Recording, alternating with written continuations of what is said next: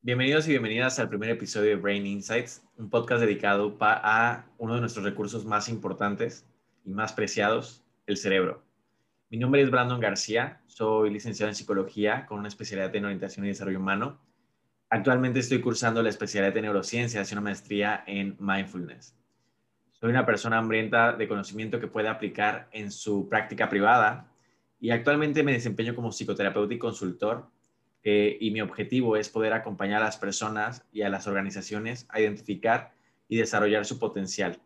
Entonces, eh, me siento súper contento y súper eh, honrado en este nuevo proyecto, acompañado de mi partner, mi mentora y mi amiga, Edith Tinken. Hola Brandon, ¿cómo estás? Y saludos a todos los que nos están escuchando y a aquellos que nos van a escuchar al futuro, porque entiendo que este va a ser uno de muchos otros episodios donde, como tú bien dices, vamos a estar hablando de un recurso preciado y que todos tenemos gratis, nuestro cerebro.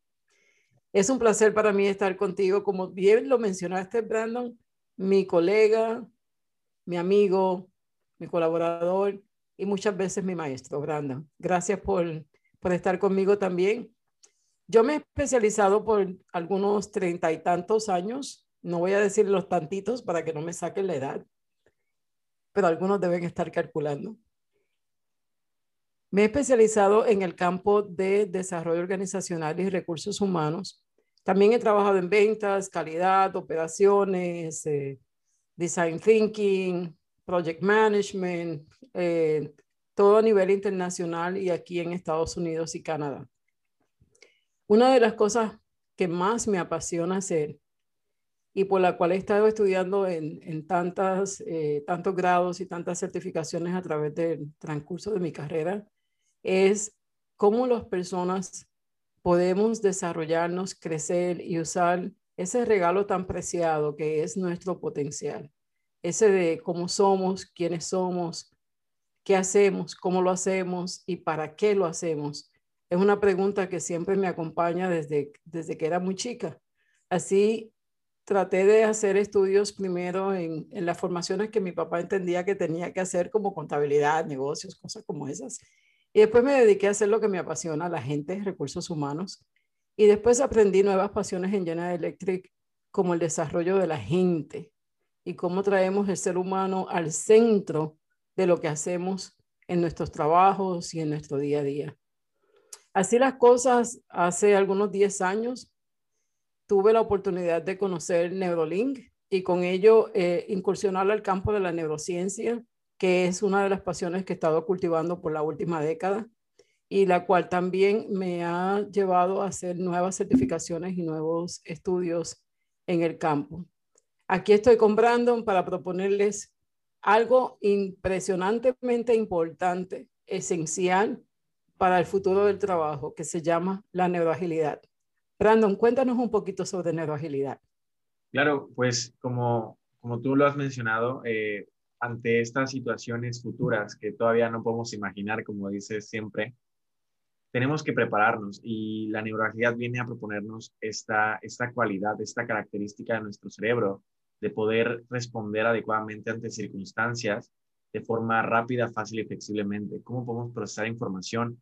¿Cómo podemos comenzar a, reorganizar nuestra estructura cerebral con el fin de poder prepararnos para responder adecuadamente ante una circunstancia, ¿no? Entonces, este, es, es una de las, de las, es algo que engloba ocho de las diez habilidades propuestas por el Foro Económico Mundial, tanto del lado de habilidades cognitivas y habilidades de inteligencia emocional, como tú siempre mencionas, ¿no? Cierto, cierto. Y fíjate que es que la neuroagilidad, como bien propones, permea todo lo que hacemos y cómo lo hacemos. Cuando miramos en qué nos trae el futuro o qué nos ha traído ya el futuro, porque el futuro está aquí, ¿sabes? El futuro está en este presente, ya construyéndose, ya haciéndose. Y la pregunta que nos debemos hacer siempre es, ¿cuánto queremos participar en eso? Si queremos ser víctimas de eso o queremos ser activos en la participación de co-crear ese futuro. Y yo quisiera pensar que los seres humanos tenemos esa capacidad, la capacidad no tan solo de innovar nuevas tecnologías y de, y de entendernos con la, la inteligencia artificial y, todas y todas las bioquímicas y todas las inteligencias, porque esto de la cuarta revolución industrial, de eso se trata. Es la época de la inteligencia, así que si alguien le pregunta qué época estamos viviendo, no diga que estamos en la época solamente digital, estamos en el mundo y en la época de las inteligencias. Es lo que la cuarta revolución industrial nos trae. Entonces, la pregunta es, si yo voy a ser una, un, un observador de lo que está ocurriendo o si yo voy a ser un ente que activamente participa y no se convierte en una víctima de ese futuro que está en desarrollo en este momento. Y, y, esto que propone Brandon de que todos los trabajos están cambiando y las habilidades que se, que se, se, se esperan que tengamos en estos próximos años, definitivamente tienen que ver más con los tipos de inteligencia que poseemos, desde la inteligencia emocional, la cognitiva obviamente, pero todos tipos de inteligencias y de destrezas que son más en los procesos humanos que otra cosa. Porque lo técnico lo podemos aprender, señores, en los libros, en la escuela, pero nosotros como seres humanos tenemos unos desarrollos que hacer, ¿sí? Y entonces ahí es donde decimos que tenemos que poner el ser humano en el centro de todo lo que vamos haciendo en ese futuro y ser un participante activo en co-crear ese futuro. ¿Cómo ves esa propuesta, Brandon?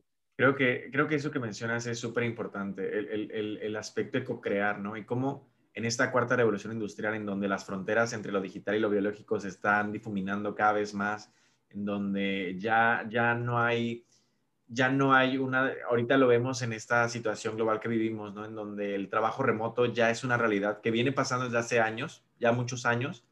Sin embargo, la acentuación que tuvo en 2020 y ya este, más de mitad de año de, 2021, creo que eh, el hecho de que nosotros podamos prepararnos, podamos fertilizar nuestro propio ser, hablando tanto del cerebro como de nuestras emociones, como de nuestra persona, poder cultivar y fertilizar nuestra capacidad para aprender, creo que es súper importante, ¿no? Esto que mencionas de las inteligencias.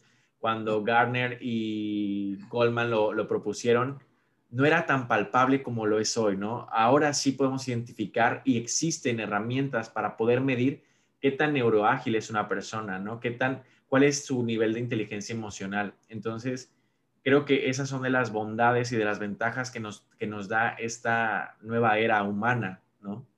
Sí, bueno, nos trae todas esas ventajas y con eso muchos desafíos, porque definitivamente una de las cosas que debemos aprender es aprender a aprender, ¿cierto? Por un lado, y aprender a desaprender. ¿Y cómo, ¿Y cómo logramos eso? Ahorita mencionabas tres palabras críticas en esta definición cuando hablamos de neuroagilidad, y quiero que entremos más adelantito eh, a profundidad en lo, que, lo que el término significa, porque creo que es algo relativamente nuevo para muchas personas.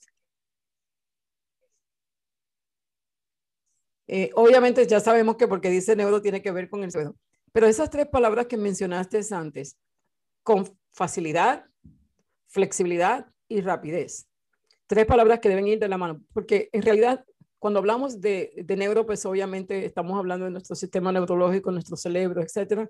Y cuando hablamos de agilidad, estas tres palabras vienen juntas. Si usted se va a un diccionario quizás y busca la, la definición de agilidad, quizás hable más de ser rápido que de la flexibilidad y la eh, facilidad. Pero como todo en la vida, las palabras van adquiriendo nuevas dimensiones por el uso y costumbre.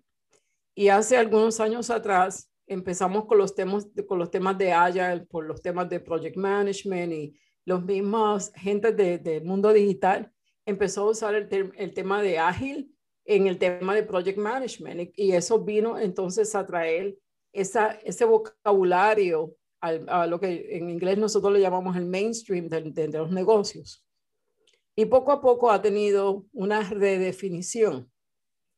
Y es que ahora cuando hablamos de ser ágiles, tal y como lo propusieron en los sistemas de project management en Agile, donde hay flexibilidad de mover tareas, de hacer las cosas más en on demand y cuando el tiempo es oportuno, eh, siempre identificando las constraints, barreras y acomodos y demás, pero eh, era esa idea de poder responder con facilidad, con, con rapidez y ser flexibles en las cosas. Asimismo, proponemos que nosotros como seres humanos tenemos que aprender y saber utilizar nuestro sistema neurológico, la manera en que estamos diseñados, con ese tipo de agilidad. Claro, ya eh, más adecuado a lo que es nuestro diseño neurológico y las oportunidades que tenemos de, tenemos de potenciar nuestro cerebro. Y aquí vamos a entrar un poquito más de lleno en ese tema. Pero yo quiero que pensemos por un momento, ¿qué podríamos hacer si entrenáramos nuestro cerebro a ser más flexible, a ser más rápido y aprender no importa de qué manera es la demanda o de qué manera llega la información a nosotros? A veces la información nos llega de manera visual, a veces nos llega auditiva, a veces nos llega de manera kinestética. Eh, y de diferentes formas, ¿sí? Música, letras, este, poemas, problemas, conflictos, gente discutiendo, porque las voces pueden llegar de diferentes formas. La pregunta es, eh, nos quedamos con eso que decíamos antes de que es que a mí me gusta aprender observando, es que a mí me gustan los bullet points, es que a mí me gusta que me digan las cosas y me dejen hacerlas y después me las me las practiquen y me supervisen hasta que yo las logre. O sea, o queremos realmente ser unos aprendices de esos que tenemos las pilas muy bien puestas y no importa cómo la información llegue a nosotros, la podemos absorber, la podemos procesar y puede fluir a través de nuestro sistema para poderla devolver en toma de decisiones, aprendizajes nuevos y acatar aquellas cosas que vienen de frente y poder aplicar ese conocimiento nuevo on demand eh, a la demanda en, el momento preciso que lo necesito. Añádeme un poco más a, esa ponencia, Brandon, que yo sé que fue bastante. No, la verdad es que yo siempre impresionado con, con lo que platicamos, a pesar de que lo conversamos muy seguido, creo que eh, escucharte me parece increíble. Eh, no, para sumar un poquito a esto que decías, el, poder identificar cuál es nuestro diseño neurológico nos permite eh, desafiar aquellos obstáculos que teníamos en el aprendizaje, ¿no? Anteriormente, porque a veces yo decía, es que yo no entiendo por qué soy tímido, ¿no? Una persona que, que se considera introvertida. Es que yo hago y yo hago y no, no, nomás no puedo eh, expresarme o nomás no puedo dar una charla a mi equipo de trabajo, ¿no? Ok, hay que identificar cuál es eh, tu diseño neurológico. Si eres una persona que tiende a, a tener mayor actividad electroquímica en la parte frontal de tu cerebro o en la parte posterior, ¿no?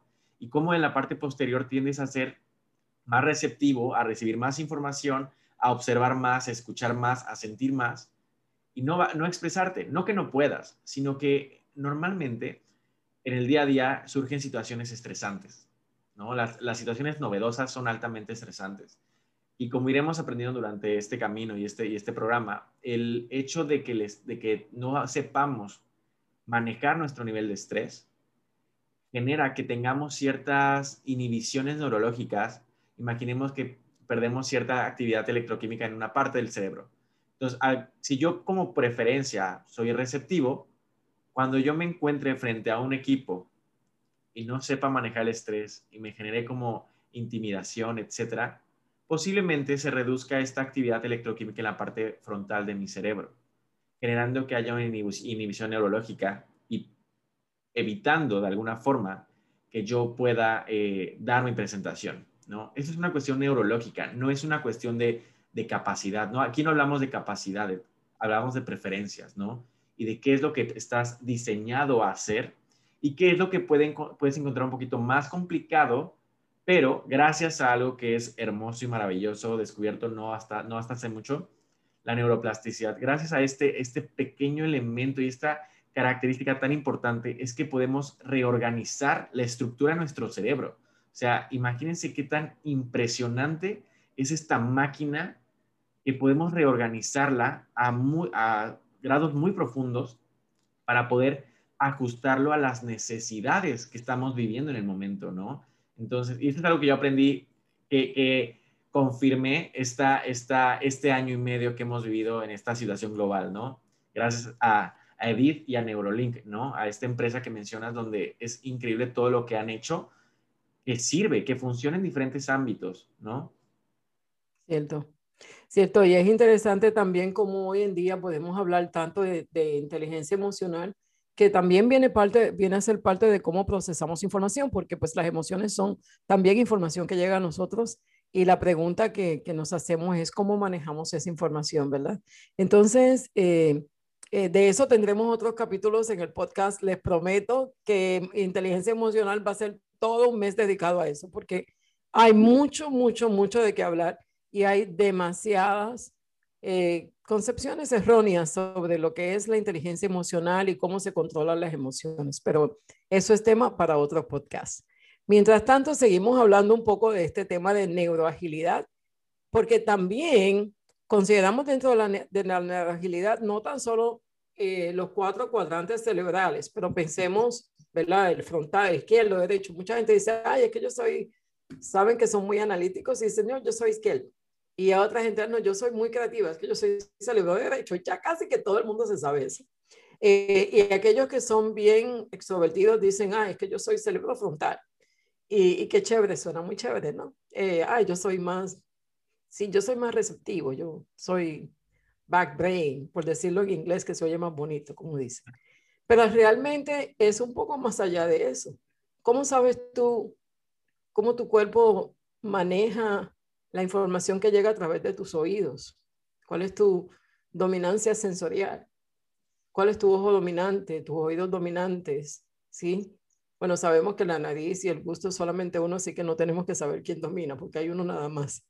Pero en tu parte kinestética, imagínense que tenemos una línea imaginaria dividida en nuestro cuerpo y cada vez que yo cruzo eh, esa línea imaginaria, yo estoy activando el lado opuesto de mi cerebro y, y también mis sensores. Entonces, el oído izquierdo no recibe la información de la misma manera que el oído derecho, ¿no, señores? Necesitamos ambos, porque uno escucha los tonos y el otro escucha la forma, eh, perdón, lo que se dice, el contenido, mientras que nuestro oído izquierdo va a estar escuchando cómo lo dijo, mi oído derecho está diciendo qué dijo, y cuando eso interactúa con la manera en que usted procesa la información, que típicamente es como un baile, empezamos paso uno, a lo mejor el derecho, al izquierdo, al frente o atrás, paso dos, paso tres, paso cuatro. El procesamiento de información es como un bailecito que depende de donde sus sensores van agarrando información, usted puede tener una cosa que se llaman barreras para adquirir la información.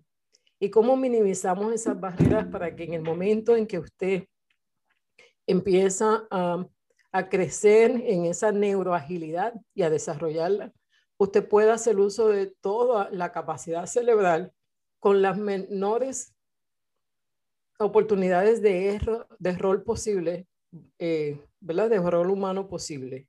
Porque bajo estrés todos podemos cometer errores, pero algunos tenemos más tendencia que otros. En algún momento cuando hablemos de inteligencia emocional, le dejaré mi cuento de cómo yo llegué a Neurolink, que es un cuento muy interesante, porque tiene que ver mucho con esa barrera auditiva que yo tenía y que impedía el despliegue de una inteligencia emocional alta. Y usted dice, ¿cómo? Sí, no tenía nada que ver, mire, yo daba clases hasta de inteligencia emocional pero era que algo me afectaba a nivel biológico, donde el ruido externo, eh, el ruido de un background o voces muy, voces muy agudas me irritaban y yo no sabía por qué. Y gracias a la neurociencia y gracias a las explicaciones que me, que me dio el doctor André Vermeulen en, en Neurolink, yo pude entender muy bien qué limitaba mi inteligencia emocional. Y una vez trabajado eso, qué rico, porque entonces esa era una barrera menos que tenía que trabajar. Todos tenemos que seguir trabajando en la vida con cosas, pero ya esa tiene un checkmark. Brandon, me pregunto dónde podemos navegar después de eso, porque hemos hablado mucho de neuroagilidad y aquí la gente debe estar preguntándose, ¿y cómo yo sé dónde yo estoy, hacia dónde va, hacia, y cómo puedo desarrollar eso? Yo quisiera pensar, y quiero tu opinión, que un buen punto de partida es que la gente empiece a entender qué se trata el sistema neurológico y cómo podrían evaluar su punto de partida. ¿Me quieres hablar un poco de eso?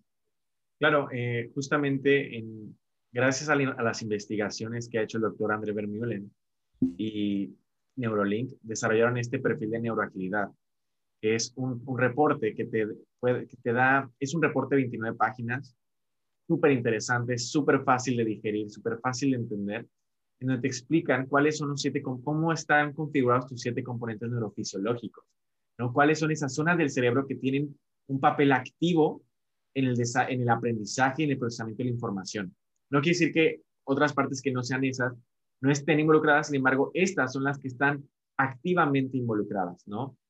Entonces, eh, aparte de esto, algo que, que, sabemos y que siempre menciona el doctor André, que me parece increíble, es a veces pensamos que lo que tenemos ya es lo que nos dio la naturaleza, lo que tenemos por nuestros genes, ya es todo lo que tenemos, no podemos hacer nada más. Si yo soy una persona con hemisferio derecho dominante y, este, y, y así soy, y con eso me quedo, estoy confiando y estoy creyendo, estoy eh, limitando mi capacidad de crecimiento y mi capacidad de aprendizaje. Porque como bien mencionaba con lo de la neuroplasticidad, hay una, eh, hay una diferencia entre lo que la naturaleza nos dio y lo que la, la crianza y el desarrollo ambiental eh, nos puede ayudar, ¿no? En donde, por ejemplo, si yo nací con hemisferio derecho dominante, puede ser que toda mi vida, si no lo logro identificar, siga yo reforzando mi hemisferio derecho dominante. Se perpetúa, por así decirlo, ¿no? Lo sigues reforzando.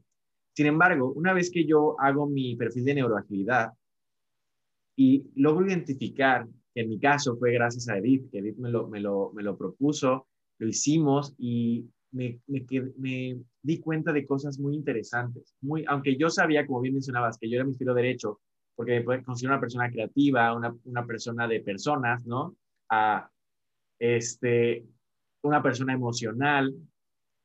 Me di cuenta que no solamente era eso, sino que el hecho de que mi configuración sea hemisferio derecho dominante con lóbulo frontal dominante, o sea, expresivo, eso hacía una característica particular en mí, ¿no?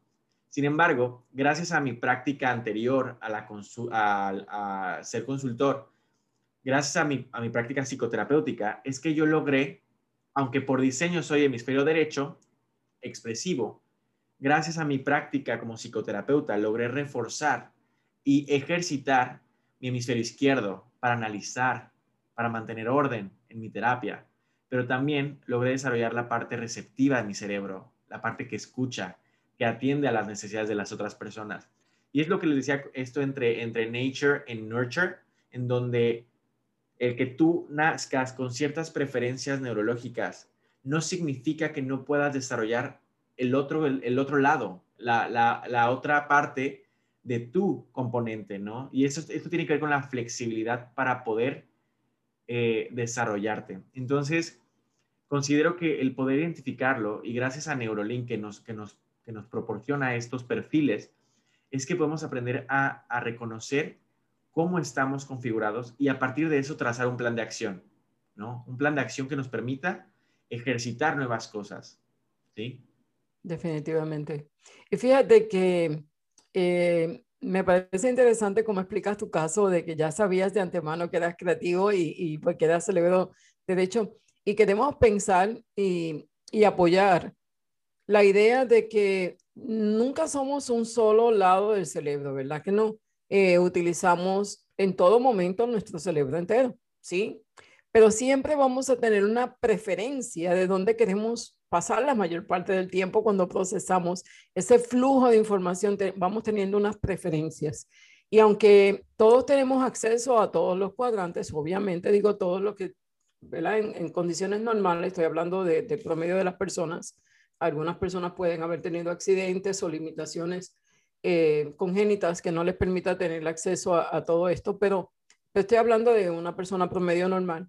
Eh, definitivamente tenemos que ver que hay cosas que por preferencia nos vamos acomodando a un patrón de pensamientos y de, flujo de información, mientras que cuando empezamos a estudiar el tema y a, crear, y a, y a hacernos conscientes de la necesidad de ser neuroágiles, entonces alertamos el sistema de alguna manera a que podamos hacer cosas como hoy en día, cuando yo veo una situación XY, depende de la situación, me digo a mí misma, quiero afrontar esto pensando primero de manera analítica. y me obligo, es porque yo soy un poco más desde el lado creativo y me gusta vivir en ese lado, pero, pero casi que uno puede hasta escoger de qué quiero, cómo quiero hacer el bailecito de la, del procesamiento de información, porque uno va equilibrando ese, ese cerebro. Yo quiero pensar que ya estamos casi al final de nuestro tiempo, Brandon, y me gustaría cerrar con la promesa de valor para los podcasts futuros. Hoy solamente queríamos dar una breve introducción a nuestro tema y nuestra pasión, que es la neuroagilidad. Pero yo propongo que sigamos escuchándonos y sigamos conversando y trayendo invitados a este podcast, donde podamos eh, expandir a profundidad los temas que hemos tocado de manera muy superficial hoy y que nos van a permitir contribuir a la vida de cada uno de nuestros seguidores y, la gente que nos escuchan y los invitados. Y nos permita quizás ayudarles a, a, ser copartícipes del futuro y co-creadores de un mundo mejor porque estamos centrándonos en el ser humano y en nuestra capacidad neurológica. Brandon, tus palabras de cierre y con eso nos vamos. La verdad es que estoy muy emocionado. Creo que el, poder compartir esto y, acompañarlos a que los que nos escuchan y nosotros mismos podamos remodelar nuestro cerebro a nuestro beneficio, como bien mencionabas, esta capacidad de poder elegir desde dónde pensar, creo que es, es, es maravilloso y estoy seguro que van, van a encontrar los temas que traigamos muy interesantes y sus participaciones y comentarios en las reseñas nos van a ayudar a, a, ir puliendo qué es eso que ustedes quieren escuchar también, ¿no? Desde esta, desde esta aproximación que nosotros proponemos. Entonces, muchísimas gracias, Edith. Eh, no sé si quieres hacer la pregunta de, de cierre. Bueno, nos vemos la próxima semana pues como decía, en, eh, yo veía antes mucho Batman cuando era chiquito, en el mismo canal, a la misma batidora, porque esto es a la demanda cuando usted nos quiera escuchar, pero prometemos hacer esto eh, de manera consistente y vamos a abundar en nuestro próximo episodio. Definitivamente debemos abundar más en el sistema neurológico y nuestra capacidad de desarrollar el mismo. Brandon, gracias por haber estado conmigo, gracias por ser mi amigo y mi compañero de viaje en este sueño hermoso que se llama imaginarnos el futuro de manera activa. Gracias. Gracias.